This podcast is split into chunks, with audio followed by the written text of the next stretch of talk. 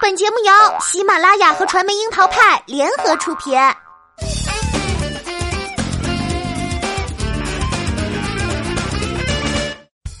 桃砍八卦，八卦也要正能量。Hello，大家好，我是小樱桃调儿。从和曹骏频频撒狗粮，到跑男中和鹿晗组队，再到之前演员的诞生中让章子怡叫好，谁都不能否认九零后的蓝盈莹火了。距离《甄嬛传》过去六年多，戏里给孙俪做过丫鬟、给赵薇使过绊子的女孩，终于等来了春天。很庆幸她甩掉了浣碧的影子。没错，今天依然是解读《甄嬛传》系列，聊一聊注定被格局困死的浣碧。浣碧和刘珠都是甄嬛的随嫁丫鬟，但不同于刘珠甘心做个中仆，以侍女身份在甄家的浣碧，则始终想要做回二小姐的本分。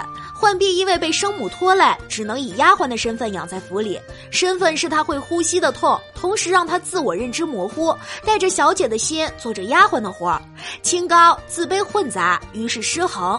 这种失衡就表现在鄙视安陵容，在他眼里，这种小门小户闯出来的姑娘，却爬上枝头，名不副实。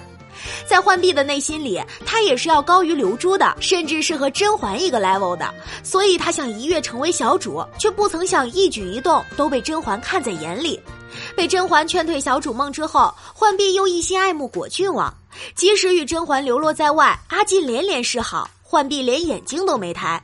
她的自我定位是，即便不能与甄嬛看齐，也要基本同一水准线。果郡王是不二选择。浣碧的人格很容易照入职场中一些所谓有裙带关系的人群，因为自认有背景而自视清高，却从未自视本身的业务水平。这种人群并非会像浣碧般拥有愿意成全他的甄嬛，以及有一个高深莫测的锦汐作陪，极有可能就成了心比天高，命比纸薄的例子。也因为自视过高，浣碧的人生并不够欢愉。处心积虑的嫁给果郡王之后，她看不上懂得运用心计的孟静娴，但又无可奈何。只能满腹委屈的和甄嬛发发牢骚，可是发牢骚有用吗？她始终都没有放平心态，学会如何理顺生活。决定浣碧心态的是她的眼界，虽然有一颗小姐的心，但却过了半世的丫鬟命。从吐槽安陵容开始，她的嫉妒和攀比就都写在了脸上。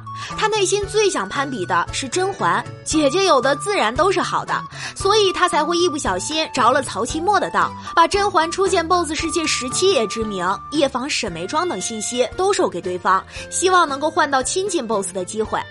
浣碧其实是没有坏心眼儿的，也还有基本的思考。她懂得对于曹清墨给消息要有所保留，也懂得在甄嬛危急时请出果郡王帮忙。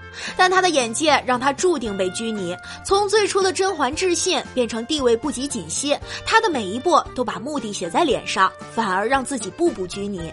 眼界也决定浣碧爱耍小聪明，故作镇定的称果郡王锦囊内的小象是自己，还编织了两人相爱已久的故事。但这番故事瞒过了一时，却引来更多的后患。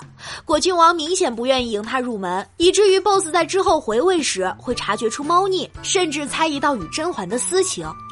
眼界还让他狭隘，或许是从小都处于自己的小圈子里偏弱势的群体，他对于最后的利益看得尤为重要。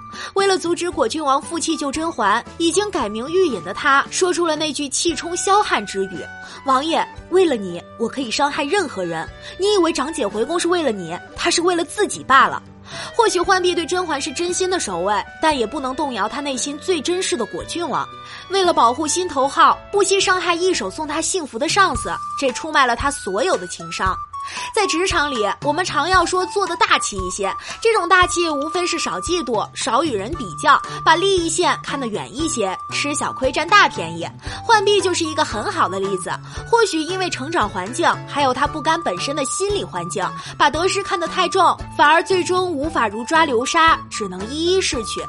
心境的失衡，眼界的短浅。浣碧跟了甄嬛七十多集，手腕却一直没有太多的提高。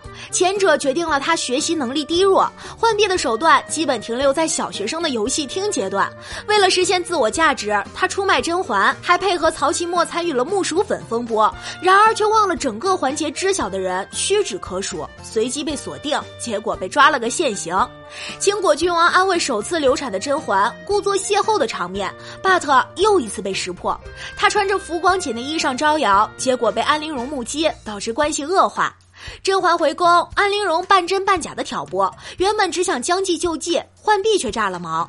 看过大起大落之后，她的长进合不上剧情的进度条。浣碧本身是有小聪明的，借着甄嬛妹妹的身份，她原本可以走长久路线，拉拢果郡王的心。但是清高和自卑在她的每一刻都互相交织，她只能嫉妒孟静娴能够敢于灌醉果郡王，成就好事。她敢抱怨而不敢为，所谓眼高手低，不过如此。职场里类似浣碧的人格很常见，甚至有的时候自己也会不小心占据一二。然而从时间这条长河来看，小聪明能够帮你一时，能否睿智的对待周遭，才会决定你能否笑到最后。妒忌和抱怨永远改变不了你的现状，只有细心分析状况，努力尝试合适的方法，寻求出路，才能让自己走得更加长远。很可惜，浣碧不懂。所以，最终他选择和果郡王化蝶双飞。或许，他正是被这样的性格悲剧一步步推到了绝境。